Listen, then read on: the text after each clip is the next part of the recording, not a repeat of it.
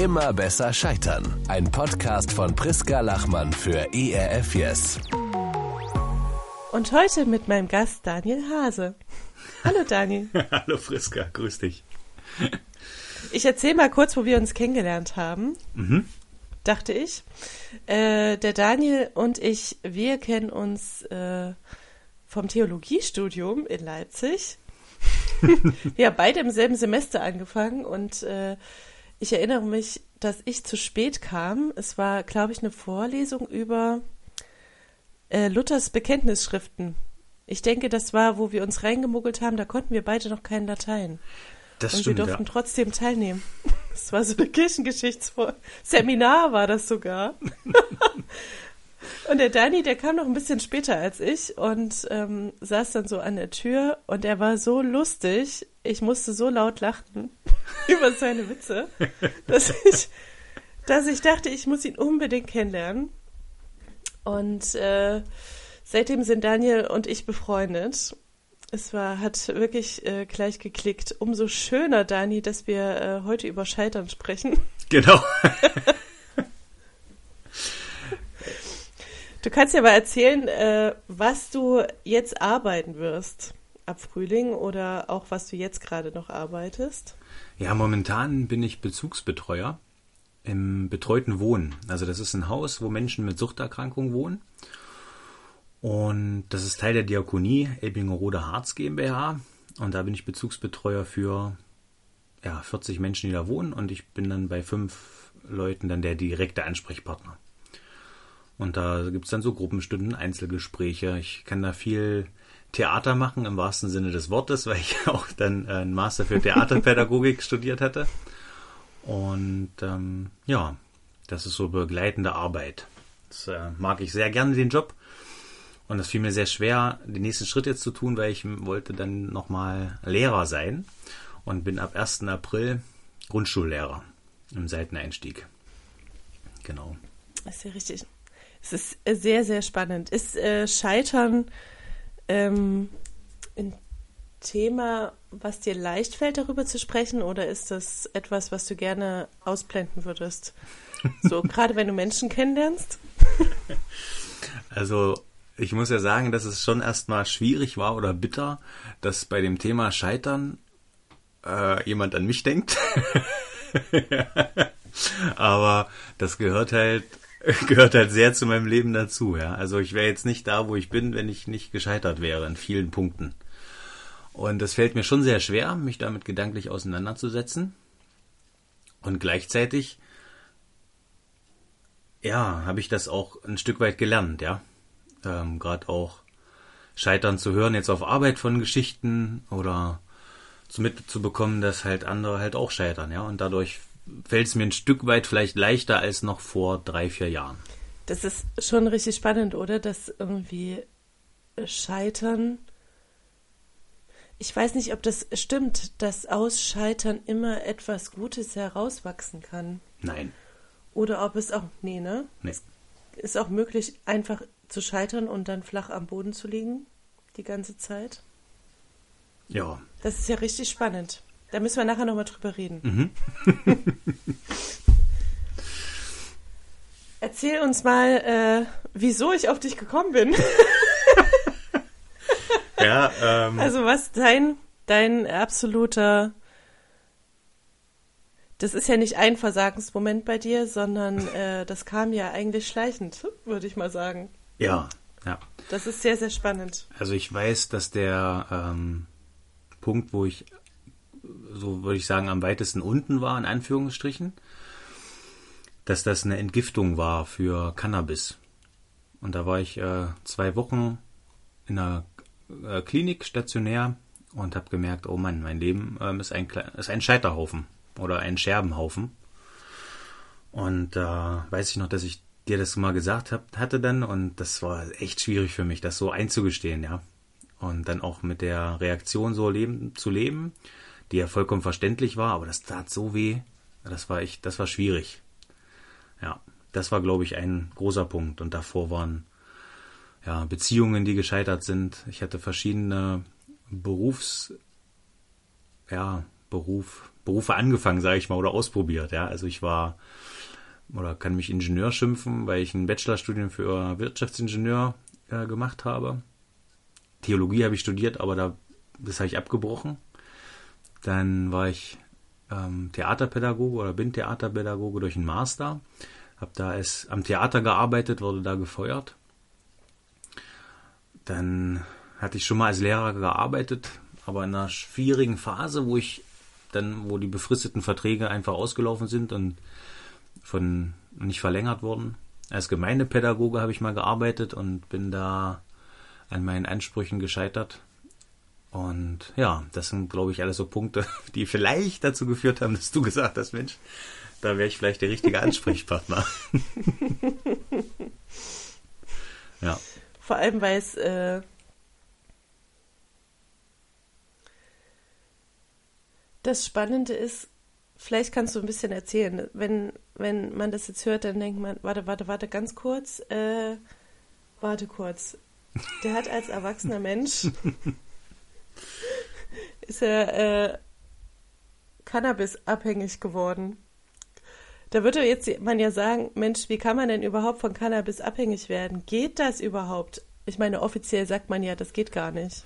Ja, das ist halt keine... Wie hast du es denn gemerkt? Puh, also es ist halt nicht so eine krasse körperliche Abhängigkeit wie bei Alkohol, dass man dann, wenn man nicht mehr Cannabis raucht, anfängt zu zittern ähm, und so nicht mehr klarkommt. Aber und das ist ja momentan auch heute so ein Gesprächsding von den Cannabis-Legalisierung, ganz heißes Thema so. Deswegen, ja. Und ich hatte sehr, sehr viel Glück, dass ich halt den ersten Joint in meinem Leben, glaube ich, mit 26 geraucht habe. Und das war, ähm, da ist das Gehirn schon relativ gut ausgereift und wird halt nicht mehr durch Cannabis so geschädigt. Das war ein großes Glück, deshalb bin ich jetzt relativ fit noch im Kopf. Und trotzdem wurde ich sehr dolle bewahrt. Ja, also ähm, ich habe am Anfang fand ich das halt ganz cool und witzig, mal auf einer Feier ähm, oder mit Freunden mal einen Joint zu rauchen und da ähm, so Lachflash zu bekommen. Und das war für mich dann irgendwann, ja, bin ich durch einen Umzug in Kreise gekommen, wo es halt ganz normal war zu kiffen. Und das war für mich ein probates Mittel abzuschalten, ja. Und ich bin jemand, der sehr zum, sehr verkopft auch manchmal ist oder sein kann. Und das, da hören dann halt Grübelgedanken auf. Ja. Das war so für eine gewisse Selbsttherapie. Und irgendwann habe ich gemerkt, Mann, ich, ich schaffe das gerade nicht, damit aufzuhören, weil ich habe mir es immer wieder vorgenommen, dann zu sagen, nee, ich will jetzt ohne äh, Kiffen klarkommen, weil ich gemerkt habe, dass, dass mir das meine Beziehung ähm, damals beeinflusst und auch mein, mein Job. Aber ich konnte es nicht, ich habe es nicht geschafft. Ich habe immer wieder, immer wieder mir was geholt, immer wieder äh, was gekauft und das dann geraucht, mich schlecht gefühlt und äh, bin dann zur Suchtberatung gegangen und habe dann mhm. ähm, den Tipp bekommen, doch lieber einen Johanniskrauttee zu trinken. habe mir sofort Johanniskrauttee gekauft, aber das hat dann irgendwie nicht gereicht, ja, und habe dann eine Entgiftung gemacht. Habe gesagt, okay, ich habe auch das war ein Segen, dass ich so aufgewachsen bin in, einer, in einem Umfeld, wo das halt immer Thema war, Sucht. Ja, also meine Eltern arbeiten beide in einer Suchtklinik für ähm, Drogen- und alkoholkranke Menschen. Und dadurch wusste ich, okay, das muss, äh, da muss jetzt, dann brauche ich jetzt wirklich Hilfe. Hab mir die gesucht, hab eine Entgiftung gemacht und hätte eigentlich auch eine Reha machen müssen oder sollen. Jedenfalls hm, habe ich das im Nachhinein gemerkt, weil ich ein halbes Jahr danach wirklich große Depressionen hatte und mir ging sehr schlecht. Aber Gott sei Dank habe ich da rausgefunden. Äh, Ging es dir danach schlecht äh, aufgrund dessen, dass die Droge nicht mehr da war? Oder wie kommt es zustande? Ich glaube, das war ein großer dass man Punkt. Danach ja. in so eine Depression rutscht. Ah ja. ja. Weil ich das auch genutzt hatte, um mich da abzulenken. Und der Kopf dann gesagt hat, ey, wo bleibt, wo bleibt das Cannabis? Und dann auch zu checken, wie ich die letzten Jahre gelebt habe. Das war auch sehr schwierig eine Beziehung ist in die Brüche gegangen, die, wo es ganz klischeehaft war, dass ich gesagt habe, oh Mann, jetzt habe ich eine Freundin, die hat ein Problem mit Cannabis. Dabei hatte ich das Problem, ja. Und ähm, zu merken, dass da, dass ich vor meinem Leben stehe und das sind halt ganz viele Scherben. Und ich muss klarkommen jetzt. Wenn man das jetzt als christlicher Hörer hört, ja, dann glaube ich, dass man sich fragen könnte, Mensch, der hat Theologie studiert, also Gott war irgendwie Teil seines Lebens. Da war er sogar Gemeindepädagoge. Und wie kommen da die Drogen ins Leben? War das Thema? Dass man, dass du irgendwie damals schon dachtest, ach Mensch, das geht doch nicht als Christ? Ja. Oder war das okay? Also es ist schon so, dass ich nie Dro also nie Cannabis geraucht habe, weil ich gesagt habe, nee, ich möchte damit Drogen nichts zu tun haben, weil das ist ganz gefährlich. Durch diese Vorprägung. Ich bin auch sehr christlich. Mm, ja, ich habe Drogen nicht wirklich ausprobiert, weil ich wusste durch den ähm, durch den Kontakt mit suchtkranken Menschen, wofür das führen kann. Deshalb habe ich das immer gemieden. Und tatsächlich hatte ich im Theologiestudium einen Moment, wo ich gemerkt habe, ich kann das alles nicht glauben, ich will das nicht glauben, ja, dass da ein Gott ist, der überhaupt, dass da ein Gott ist, kann ich mir vorstellen, dass wir seine Kinder sind, okay, jeder ist Gottes Kind, auch der hat dann bestimmt auch mal so einen Sohn gehabt, Jesus, ja, und aber dass der dann für alle gestorben sein soll und dann wirklich auferstanden sein soll, das da ich irgendwann ja, das geht nicht. Ja, ich hatte dann Freunde, die mm, oder in Anführungsstrichen Freunde, mit denen ich halt sehr viel gefeiert habe, wo ich dann auf einmal das Gefühl kam, oh, ich habe ganz viel verpasst in meiner Jugend, weil ich sehr christlich aufgewachsen bin, aber das vielleicht noch gar nicht so gecheckt habe, was das eigentlich heißt, ja. Wirklich ähm, Jesus zu kennen. Also ich meine, ob ich das hm. jetzt jetzt so wirklich auch schon kann, ist die Frage, aber das ist ja immer wieder ein Prozess, so den weiter kennenzulernen, ja, aber mhm. da musste ich ganz viel nachholen, habe ich gedacht und habe mich dann da, davon entfernt, von Jesus, von Gott, von Kirche und da fing das dann an zu sagen, dann probiere ich halt mal Dinge aus, ja. Und ich muss das, ich probiere es einfach mal aus, ist gut, ja. Also Erfahrung sammeln ist auch schön und bin da in dadurch in Kreise gekommen oder habe Erfahrungen gesammelt, die nicht, die mir nicht gut taten, ja. Und ähm, erst durch dieses Scheitern habe ich gemerkt, Mensch, ich habe es macht nur Sinn, wenn ich mein ganzes Leben halt wirklich Gott gebe. Und ähm, mir hat da ein Spruch gefallen, ähm, den habe ich mir auch hier ins Arbeitszimmer gehängt, von Blaise Pascal, dem ähm, französischen Mathematiker und dann Theologen, der gesagt hat, es ist nicht auszudenken, was Jesus oder Gott aus unserem Leben machen kann, wenn wir ihnen die ganzen Scherben unseres Lebens geben. Und dann dazu so ein Bild von so einem Kirchenfenster mit ganz vielen, in Anführungsstrichen, Scherben. Ja, und da habe ich gedacht, okay, das, Jesus kann da aus, den, aus dem größten Mist was werden lassen, ja. Und habe da dann wie wirklich. So eine, wie so eine Hoffnungsrettung, oder? Wie so ein Hoffnungsanker. Ja, wo ich gemerkt habe, wenn man so ganz am Boden liegt. Ja, ich lag am Boden, habe gemerkt, ich habe jetzt sechs, sieben Jahre so gelebt, dass ich äh, meiner Lust nachgegangen bin auf das, was ich Bock hatte. Ähm, und da ist halt nicht viel draus geworden, sondern nur Schmerzen und Scherben, ja. Und habe das halt zu Gott gebracht, habe dann ähm, mit anderen drüber so gebetet, weil ich viel Sachen bekennen wollte und äh, gemerkt habe, dass das alles nicht gut war. Das war sehr schmerzhaft zu erkennen, was ich alles für einen Mist gebaut habe, ja. Und da kommen immer jetzt nochmal so Erinnerungen, Situationen hoch, wo ich merke, oh Mann, Mist, das habe ich ja auch gemacht. Und kann das immer wieder zu Gott so bringen, wo ich dann im Nachhinein erst merke, wo ich eigentlich wirklich überall gescheitert bin, ja. Hm. Genau, das ist so, ich glaube, dass ich vielleicht sogar durch das Scheitern oder durch diesen Moment, wo ich wirklich so am Boden lag, Gott vielleicht erst wirklich in mein Leben gelassen habe. In die, vielleicht in die, in die Echtheit, oder? In das authentische Tiefe, diesen Schmerz, wenn man gar nicht mehr kann. Ja. Kein ja. oberflächliches, äh, intellektuelles, sondern in, du brauchtest ja wirklich, wirklich, wirklich Hilfe. Ja. Zu merken, ich ich, Daniel Hase, schaffe das so nicht. Und ich brauche jemanden, der das für mich richtet. Hm. Also gerade rückt. Weißt du, immer wenn ich. Ich muss, ich muss die Geschichte erzählen. Oh, welche, Gesch welche ein. Geschichte? Der, der, Daniel und ich sitzen, der Daniel und ich sitzen im, in der Kneipe ähm, auf so einem schönen, es war so ein Oma-Café.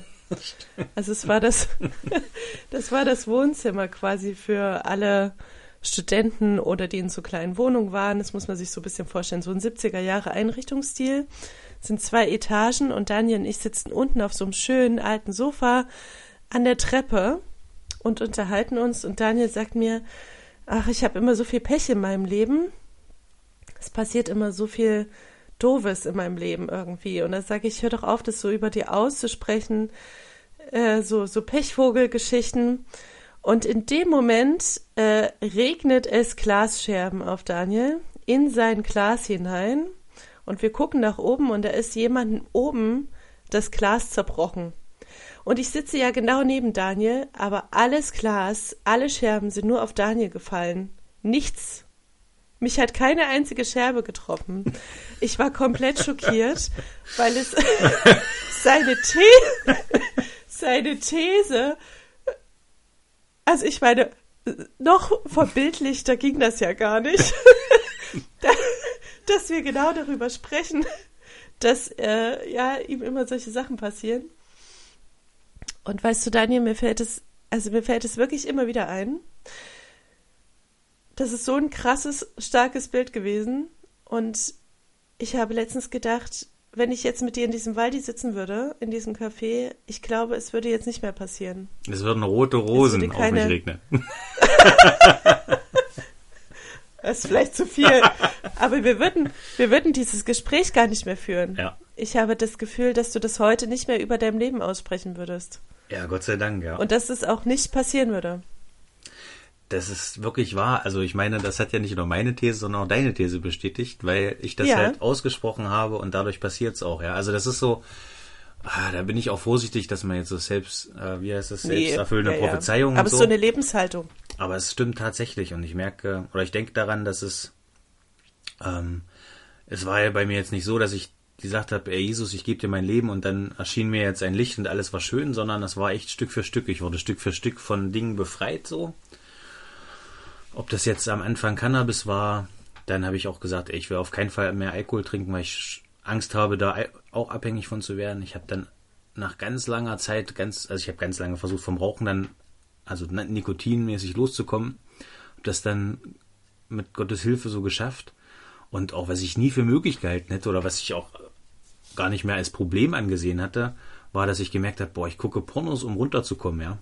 Und selbst davon, ich kann ohne Pornos leben, das hätte ich damals nicht gedacht. Das klingt jetzt echt bitter, aber das ist, ähm, das, ja, das ist ein, für mich ein Wunder. Und das ist aber Stück für Stück passiert. Und in, ein, in einer Zeit ging es mir halt, wie gesagt, nicht gut. Und ich hatte wirklich Depressionen und wollte ja, hab da nur schwarz gesehen so, ne? Und hab dann den Tipp bekommen, Mensch, jeden Tag zehn Dinge am Abend aufzuschreiben, für die ich dankbar bin. Da hab ich gesagt, zehn Dinge, das ist also was, das geht doch nicht. hab das dann eisern versucht und hab für Dinge gedankt, weil ich nicht wusste, was ich sagen sollte, von wegen, ich habe hier mein Essen, danke für mein Bett und danke für das Dach über dem Kopf und sowas. Aber irgendwann hat das wie Klick gemacht und ich habe da Dinge aufgeschrieben, konnte ganz viel, also es war wie eine wie eine Dusche von Dank, die ich, unter der ich stand, ja, und das sprudelte so heraus. Und seitdem merke ich, dass die Dinge, die passieren, wenn ich die mit Dank annehme, auch wenn das jetzt zum Beispiel ein Strafzettel letztens war mit 25 Euro, wo ich denke, boah, aber ich versuche das da dankbar für zu sein, einfach weil ich nicht verstehe, was dahinter steckt, dann ändert das meine Sicht des Lebens, ja, und wie, wie ich mit Dingen umgehen Ja, bist kann. du dann dankbar fürs Auto, oder wie? Dass du überhaupt ein Auto hast oder sowas? Nee, ich, Also, also. dass du das Geld hast, das zu bezahlen? Zum Beispiel, oh, das ist eine schöne Idee. In dem Moment habe ich gesagt, boah, ich ärgere mich so dolle, Herr Jesus, aber ich möchte dir dafür danken. weil, weiß ich nicht, weil du größer bist. Ja. Und ähm, selbst bei so Sachen, wenn es was geklaut wurde, wo ich, dieser Spruch von Hiob, der Herr hat's gegeben, der hat's genommen, gelobt sei der Herr. Das klingt so ban also das klingt so abgedroschen, aber es ist viel dran, ja. Und dass ich jetzt halt egal was passiert, ich will da dankbar für sein. Und nicht jammern oder sagen, oh, bei mir passiert nur Schlechtes, weil dann kommt man in eine Spirale rein, die nicht gut ist, ja. Ja, dann kommst du wieder in diese traurige, depressive Spirale rein, Ja, ne? genau. in der du dann Drogen genommen hast und so weiter, in der du dich verkrümelt hast in deine finstere kleine Ecke. Ja, oder wo man denkt so, ey, ich bin jetzt der Coolste und äh, muss halt damit irgendwie klarkommen, ja. Oder ich komme mit dem Leben schon klar, ich schaffe das, ich, ähm, ich mache hier Kurse, wo ich am Tag 1000 Euro bekomme und äh, bin am Abend in der Sauna und es fühlt sich aber trotzdem irgendwie leer an, ja. Oder hab ein Date nach dem anderen oder will, denke, oh Mensch, wenn ich jetzt ähm, in der Kneipe mit der und der Frau nach Hause gehe, dann bin ich ein cooler Typ. Das sind alles so Irrlichter und man denkt dann zwar in dem Moment, ich bin der Coolste, aber es ist nicht, ist nicht gut. Oder ist am Leben vorbei, so, ja. Und das, das ist halt das Krasse irgendwie, ne? In dem Moment, das sind alles so Scheitermomente, das habe ich damals nicht gecheckt, ja. Also, ich habe mich wie der größte King gefühlt, wenn ich mit irgendeiner Frau nach Hause gegangen bin. Und dann im Nachhinein ist das voll, ist das ein totales Scheitern, ja. Hm. Weil es nichts weiterbringt, ne? Weil's ja. nicht voranbringt im Leben. Und weil es nicht in Liebe geschieht, ja. Ja, das auch. Was hat dir denn geholfen, dir selbst zu vergeben? Das ist ja eigentlich das Allerwichtigste. Also du bist ja aus diesem Sumpf, ich erinnere mich ja an die Situation auch, ja, wo du in die Klinik gegangen bist und ähm, wo ich zu dir gesagt habe, kümmere dich um dich, es ist Zeit, sich um de dich und dein Leben zu kümmern. Ich weiß das noch genau. Und mhm. das ist ja das eine, dass alle, die dich lieben und die um dich herum sind, die Liebe ist ja geblieben. Wir haben uns ja alle einfach Sorgen gemacht und wollten, dass es dir, dass du herauskommst aus diesem Sumpf, dass du in dein volles Potenzial kommst, ja, weil du ja so ein unglaubliches Potenzial hast als Mensch, was dir mitgegeben wurde und man einfach so unglaublich traurig war, dass es so ungenutzt blieb. Und ich stelle es mir am schwersten vor, dass du dir selbst vergeben hast in dieser Situation, dass du sagen konntest, hey Mann, ist okay, das gehört jetzt zu meinem Leben. Hm. Hm. Ja, sich selbst vergeben, ja. Also das sind dann halt so Anklagen, die dann immer wieder kommen. Ja, wenn du sagst, Mensch, du Potenzial, oh Mensch, was hätte alles sein können, wenn ich mh, hm, als Wirtschaftsingenieur gearbeitet hätte und Geld verdient hätte, was wäre gewesen, wenn ich die und die Beziehung irgendwie hingekriegt hätte und äh, das sind halt echt immer Anklagen, wo man denkt, ja, das stimmt, aber eigentlich stimmt es halt nicht. Mhm. Und ich glaube, sie mir selbst zu vergeben, ist halt nur möglich, weil ich oder nee, wenn also mir selbst zu vergeben, ist glaube ich nur möglich, wenn ich immer mehr verstehe, was mir Jesus eigentlich schon alles so vergeben hat. Und hm immer, also zu versuchen oder zu bitten, dass man so sich selbst vielleicht so sieht, wie er einen gesehen hat oder sieht. Ja. Und das in Liebe anzunehmen oder zu sagen, ja, das ist, ist passiert, ja, und das tut mir halt leid und jetzt möchte ich weitermachen. Das ist aber echt, das ist, ähm, das ist auch ein Geschenk. Also wor worum man vielleicht auch beten kann oder bitten kann. Hm. Weil alleine ist das echt schwierig. Ja, ich hatte ähm, also ein Grund, warum ich halt Cannabis geraucht habe, waren, wie gesagt, so Grübeln und dort teilweise auch depressive Phasen. Und ich weiß noch, dass ich in Rom war, stand in der Sixtinischen Kapelle und habe diese Schönheit gesehen, dieser Deckengemälde, ja. Das ist ja wirklich unglaublich schön und ich stand da und ich war einfach nur traurig. Und habe gemerkt, dass ich abends vorm Spiegel stand und dann da so echt ein Hass auch auf mich selbst kam, ja, weil ich gemerkt habe, boah, ich versau hier so vieles und krieg's irgendwie nicht hin. Und sich selbst dann so zu hassen, ist echt das Schlimmste überhaupt. Und dass ich jetzt vorm Spiegel stehen kann und sagen kann, ich hab dich lieb, das ist, finde ich, ein Geschenk. Mhm. Aber halt, wie gesagt, ja, ich glaube. Großes Geschenk. Ich glaube, dass man darum bitten kann. Und das ist mhm. dann, obwohl ich jetzt gerne sagen würde, so und so muss es machen, dann schaffst du das. ja, das weiß ich nicht. Ich glaube, es ist wie bei allem, auch wenn man anderen Menschen vergibt, ist es ja oft eine Entscheidung. Mhm. Es hat erstmal wenig mit dem eigenen Emotionen zu tun, die ich habe, sondern es ist ja eine Entscheidung, dass ich sage, ich will frei sein von diesen negativen Gedanken und entscheide mich. Ich entscheide mich zu vergeben. Ich denke, das ist der ein ähnlicher Prozess, wie wenn ich jemanden im Außen vergebe, aber ich glaube, sich selbst zu vergeben ist mitunter noch mal schwerer, weil man so furchtbar allein ist mit seinem eigenen Versagen. es gibt niemanden, den man anklagen kann, außer sich selbst. Und genau diese Spiralgedanken, dass man denkt, hätte ich doch bloß äh, eine andere Entscheidung getroffen, diese Selbstanklage, das ist so so schwer da rauszukommen. Aber ich glaube auch auf der einen Seite an diese Kraft von Gottes Liebe und diese Kraft des Gebets, dass ich sage, ich bitte um Hilfe, mir selbst zu vergeben. Und ich glaube auch, je öfter man es ausspricht über sich selbst, desto eher rutscht diese Erkenntnis. Es gibt ja auch so, ich sag mal, von nichtgläubigen Menschen psychologische Taktiken, ja, dass man sich halt vor den Spiegel stellt und immer wieder sagt, ich liebe dich, ich liebe dich, das und das finde ich gut an dir, wie ja. auch dieses Dankbarkeitstagebuch. Und je öfter man das sagt, rutscht äh, neurobiologisch gesehen quasi die Erkenntnis vom Kopf ins Herz, weil man immer wieder Gutes ausspricht über sein eigenes Leben. Aber das ist halt ein unglaublich schmerzhafter Prozess. Ich meine, mach das mal. das ist, ja, also ne? ich finde das echt wichtig, dass du das nochmal so sagst, mit der Entscheidung auch. Also einmal, ja.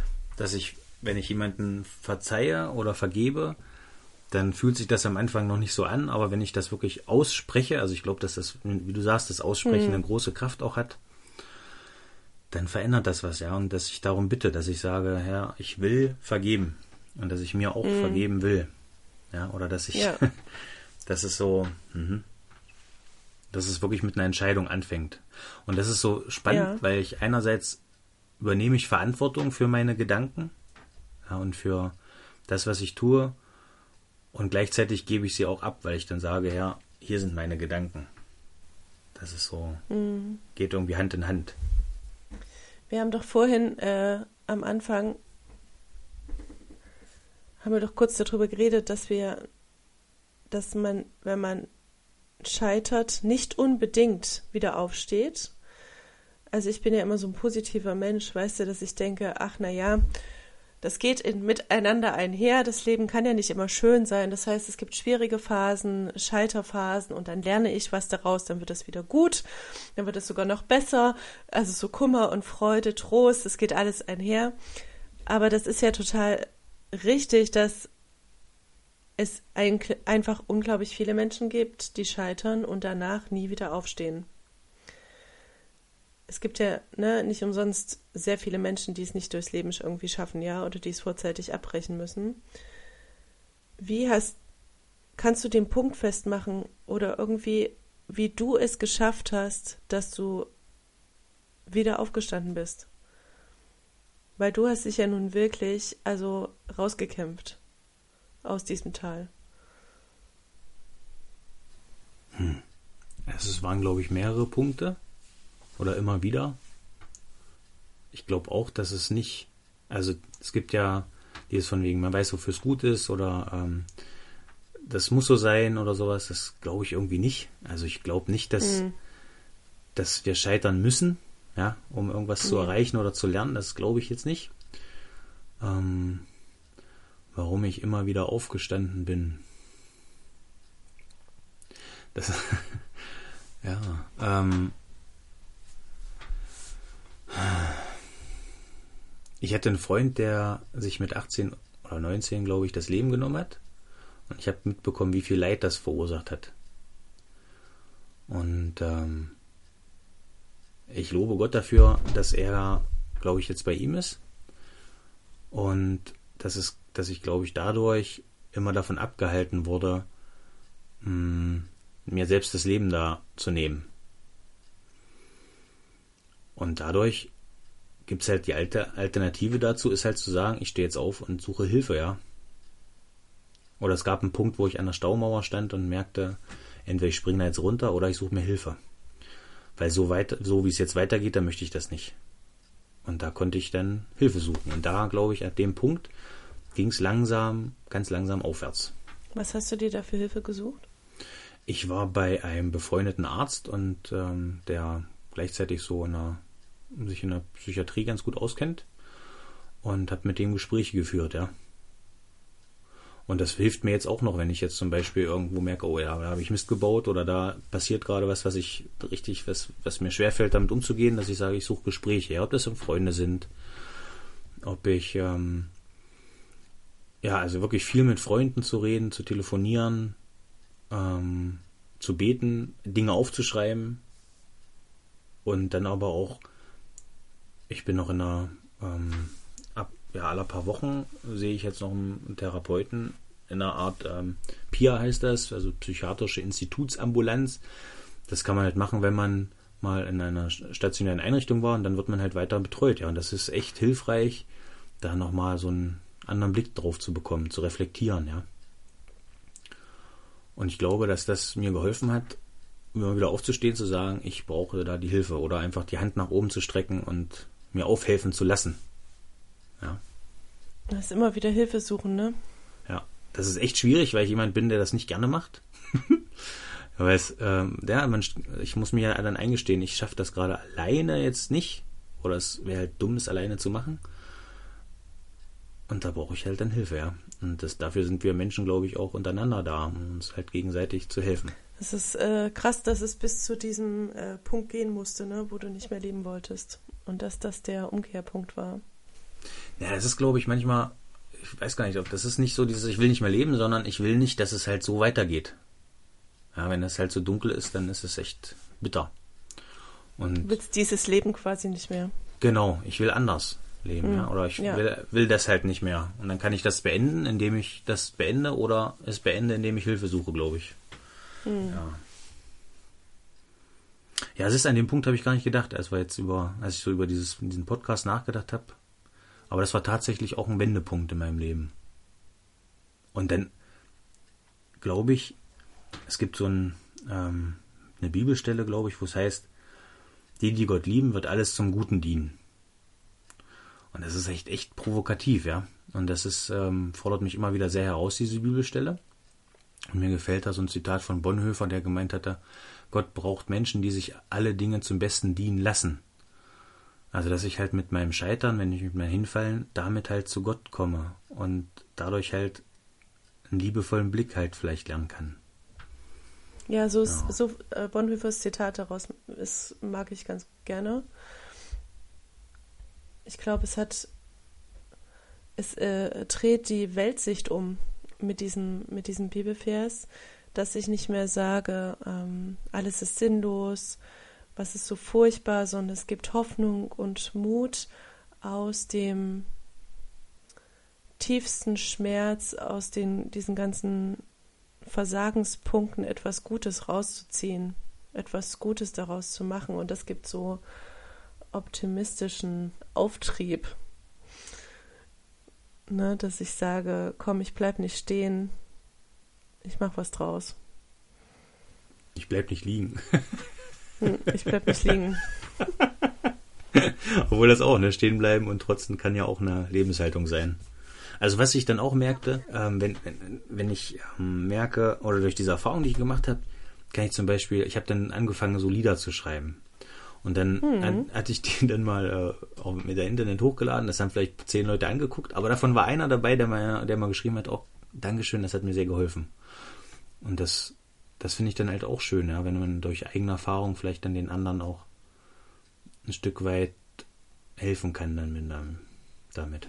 Als wir uns kennengelernt haben, du und ich, da hatte ich ja äh, eine große Krise in meinem Leben, ein unglaubliches. Du hast mich ja mitten in meinem tiefsten tiefsten Lebenskrise angetroffen.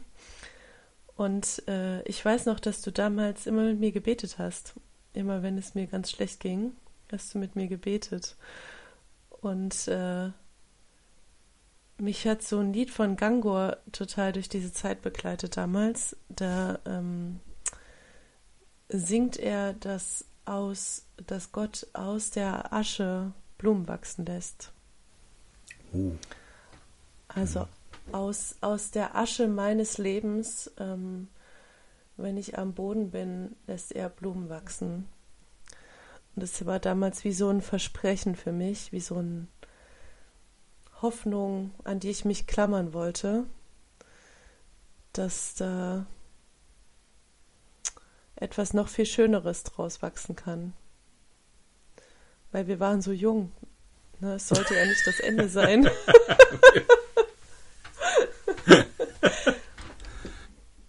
Hast du manchmal Angst, äh, wenn du jetzt dieses, ich sag mal, gute, neue, hoffnungsvolle, stabile, gute Leben hast? Hast du manchmal Angst, ja. dass nochmal so ein Tal kommen könnte? Hm?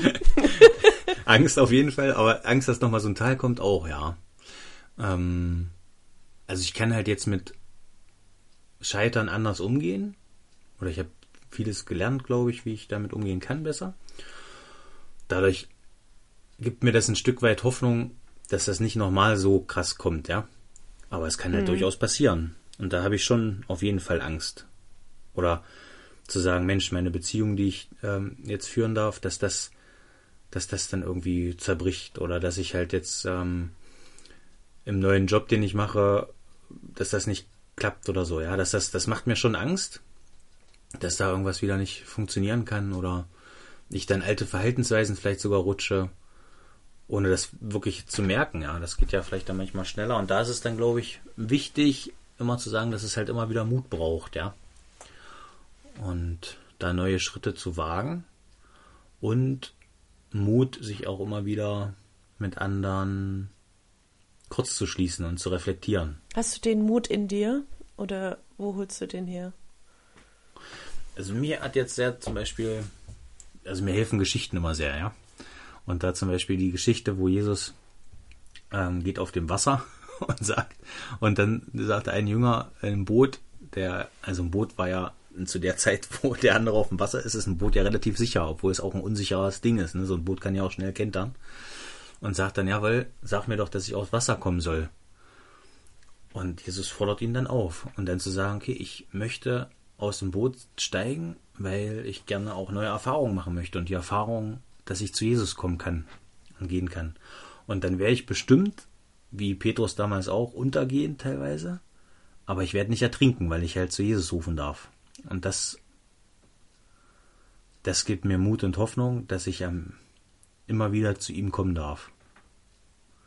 Und das ist mir auch so bei dem, beim Überlegen zu dem Podcast so eingefallen, ja, dass das, ich meine, was ist Scheitern, ja, dann, wenn ich jetzt äh, scheitere und tatsächlich fange ich einen neuen Job an und merke, das klappt nicht, ja, dann ist das kein Weltuntergang. Ja, und selbst wenn jetzt Menschen in meinem nahen Umfeld sterben würden, dann ist das auch kein Weltuntergang. Und selbst wenn die Welt untergehen würde, dann ja, das zwar der Weltuntergang, aber dann hätte ich immer noch Jesus. Und ich glaube, richtiges Scheitern wäre, wenn ich weiß, wenn, also das bitterste Scheitern wäre, wenn ich am Ende nicht Gottes Liebe annehmen würde. Dann ist es richtig, dann ist richtig gescheitert. Hm. Und diese Perspektive, die hilft mir dann, glaube ich, ein bisschen. Ja. Und? Ist das. Mhm. und der, der Zuspruch von anderen, das hilft auch sehr. Ja? Dass ich mit meiner Angst ähm, einmal zu Gott kommen kann und da immer wieder Zuspruch erfahre, aber auch der Zuspruch klar von anderen, ja. So ein Cheerleading auch so ein bisschen, ne? Mhm. Wenn jetzt Hindernisse in dein Leben kommen, ja, also es kommen schwierige Situationen und Steine, die schwierig sind. Und früher bist du geflüchtet, also ist jetzt schon viele Jahre her, muss man dazu sagen, dass du geflüchtet bist. also früher bist du geflüchtet. Ähm, was machst du jetzt? Ich flüchte zu Jesus. nee, also das ist tatsächlich so dieses Ding, das ist so witzig, weil das ganz viele Bewohner von uns oder Patienten halt immer sagen, ne? Das ist, man muss halt Dinge aushalten. Ja. Und ähm, zu merken, dass das halt geht. Ja, ich kann Gefühle, die kommen und wieder gehen, aushalten und ich kann auch eine Situation, die schwierig ist, aushalten. Du machst auch Musik viel, ne? Mhm. Lieder, Lieder schreiben hilft dir, glaube ich. Ja, das hilft mir sehr. Ja, ne? Ja. Einfach das auszudrücken, meine Sichtweise auszudrücken. Mhm. Oder Briefe zu schreiben an Gott oder an Menschen und dann die einfach nicht abzuschicken, aber es einfach mal aufzuschreiben. Ja, das mache ich auch. Ja, das ist das ist eine ganz, ganz große Hilfe so. Und wenn Situationen kommen, die, die versuchen wollen zu klären und nicht aus dem Weg gehen zu wollen, ja. Weil dadurch wird es größer. Das ist so ein, äh, ein Therapeut bei uns in der Klinik, der sagte mal Klärung statt Gärung. das, das bleibt im Kopf, finde ich. Das ist großartig. ja, und Dinge halt anzusprechen, sich da zu trauen trau sich zu trauen, die eigene Sichtweise darzustellen, ja, oder Gefühle ernst zu nehmen. Und da versuchen, irgendeine Möglichkeit zu finden, wie ich damit umgehen kann, also aktiv zu bleiben, so. Und wenn es halt ist, zu beten oder einen Psalm zu lesen, das hilft mir auch. Also sich jeden Morgen einen Psalm lese, um zu merken, so kann ich mit Jesus reden, ja. Das ist äh, sehr, sehr spannend, die, wenn ich so in Situationen komme, die mir Angst machen, also wo ich so richtig Stressmomente bekomme und so Angstmomente, ähm, die mich irgendwie triggern in, in, in, in meine alte Zeit so zurück, ja. Dann genau musste ich irgendwie lernen, dass die, diese Gefühle so kommen, diese Panik und Angst kommt und die macht was mit mir. Und ich konnte das äh, wirklich lange nicht so gut damit umgehen. Also das hat was mit meinem vegetativen Nervensystem gemacht. Und äh, Beten hat da mir sehr geholfen, das, um das loszulassen Mhm. und immer wieder abzugeben und ähm, zu vertrauen, dass jemand, der viel mächtiger ist als ich, sich darum kümmern kann. Aber das hat meinem äh, Stresspegel nicht geholfen. Also das, das ging wirklich, die, der wirklich, das war schlimm. Der, der, der Stress kam, die Angst kam, zu versagen, ähm, äh, Existenznöte oder so, und dann rutschte der Stress wirklich äh, von meinen Zehenspitzen bis in den, bis hier hoch in die Kopfhaut. Es hat einmal durch den ganzen Körper immer gekribbelt. So richtige Stress-Cortisol-Ausschüttung. Und du wirst lachen. Äh, ich mache jetzt seit ein paar Wochen ein so ein Stoffwechseltraining in einem, in, in einem Gerät, was impliziert, dass man Höhenmeter radelt. Ich dachte, ich mache das für den Stoffwechsel, aber tatsächlich kann dieses Gerät äh, das vegetative Nervensystem beruhigen und lernt dem Körper äh, Stressmomente abzufedern. Das hat mich umgehauen, weil jetzt, wenn Stress kommt, ich sehe das an, wenn ich in diesem Ding sitze, rutscht mein, also wenn ich zum Beispiel mir irgendwas einfällt von Arbeit oder so, ne, wo ich Panik kriege, ich irgendwas noch nicht fertig habe, dann rutscht mein Körper so nach, also es geht so nach unten die Kurve und früher wäre die gar nicht so schnell wieder hochgegangen, aber der Körper reguliert sich praktisch ganz schnell. Und dann habe ich gedacht, das ist total abgefahren. Es ist ein, ein Mix aus Körper, Seele, Geist. Ja, ja. Es ist alles. Es ist auf der einen Seite, dass, dass, dass meine Seele spirituell mit Jesus in, ein, in Einklang ist. ja, und auf der anderen Seite eben auch mein Körper, der fit ist. Ja, Ja. der, der, der Sport kann und, und sich gesund ernähren kann, den Zucker weglassen, ne? Wie du den Alkohol weglässt, das Nikotin weglässt. Es ist alles. Und alles zusammen gibt einem die Kraft, äh, irgendwie auf diese Hindernisse anders zuzugehen. Also wenn jetzt dieser Stein kommt, dann kriege ich Panik, dann kann ich beten und ich habe diesen coolen Sport, ja, der mein Nervensystem reguliert. und ich habe viel weniger Zucker und Koffein intus, weil Ja. mein, weil durch den Sport mein Körper das überhaupt nicht mehr so braucht. Und dann kann ich ganz anders damit umgehen. Das ist auch wichtig, also voll, voll gut, dass du das sagst, weil ich will halt auch nicht, dass der Eindruck entsteht, von wegen, ja, man muss halt zu Jesus gehen, dann ist alles gut. Das ist zwar richtig und gleichzeitig ist Ja. es aber, leben wir in einem Körper und ich merke auch, dass ich, wenn ich halt schwimmen gehe und ab 30 Minuten Ausdauersport, werden halt Stresshormone abgebaut und das ist, ist einfach Mhm. Ja. so, ja.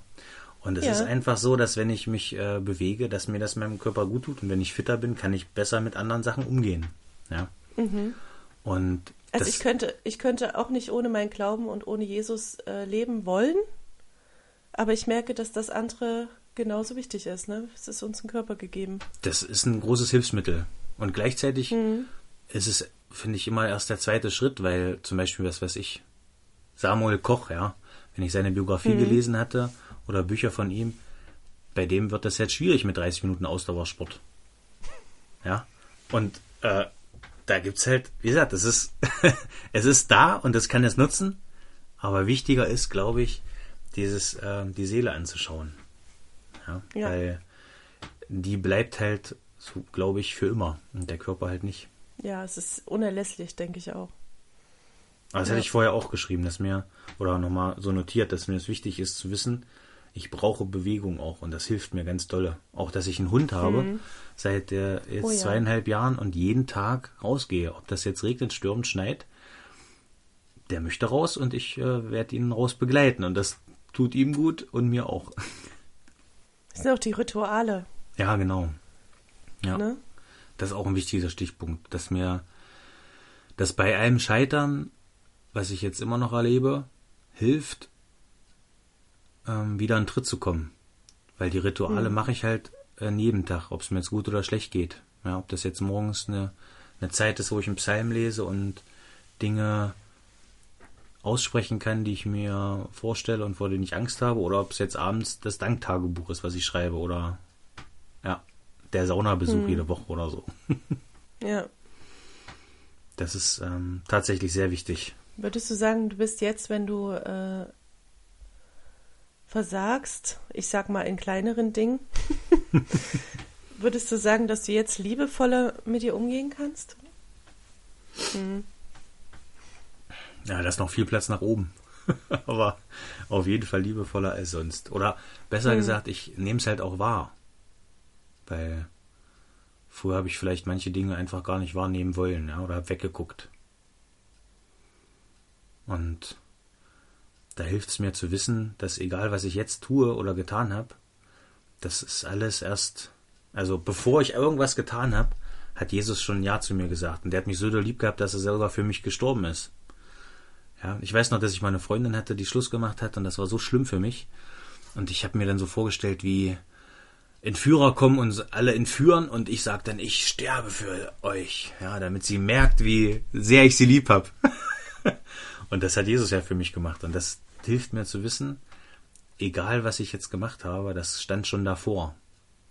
Ja, das ähm, hilft mir so ein bisschen liebevoller auf mich zu schauen und auch das andere Fragen also um eine Meinung fragen oder um zu sagen, ey, ich komme gerade nicht klar. So und so sieht das gerade aus, was meinst denn du?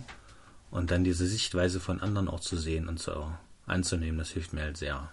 Magst du noch erzählen, was du äh, jetzt für Zukunft vor dir hast? So zum Abschluss? Willst du? Musst du äh, nicht. Ja. Das Scheit muss raus. genau. Ich freue mich. Also ich freue mich auf die Zeit, die da kommt. Bin auch sehr aufgeregt. Ja, dass ich jetzt einen neuen Job anfange, wo ich glaube, dass ich da ähm, ja, viel erfahren darf, aber auch weitergeben darf, ja, mit kleinen Kindern in der Grundschule. Da freue ich mich total drauf. Ähm, bin gleichzeitig total traurig, von meiner jetzigen Arbeit wegzugehen. Das ist auch ein tolles Erlebnis, so diese Gefühle einfach wahrzunehmen, ja. Und ähm, dann ein ganz großes Highlight und unvorstellbar ist, dass ich, ähm, so Gott will, heiraten darf jetzt im Sommer und ja, mit meiner dann Frau zusammenziehen darf. Das ist, ähm, ja, hätte ich mir so nicht vorstellen können nach all dem, was passiert ist. Das war ein ganz, ganz großes Geschenk für mich. Und dann, ja, wer weiß, was Gott alles noch so bereithält. Ja. Ich freue mich auf jeden Fall sehr, sehr, sehr, sehr, dass du nach deinem Scheitern wieder aufgestanden bist. Und dass da so viel, so viel Gutes kommt.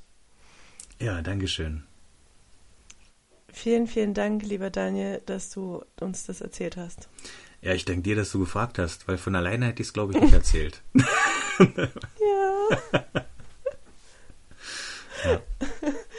Das ist großartig. Vielen, vielen Dank. Gerne. Alles Gute dir. Dankeschön. Euch. Dankeschön.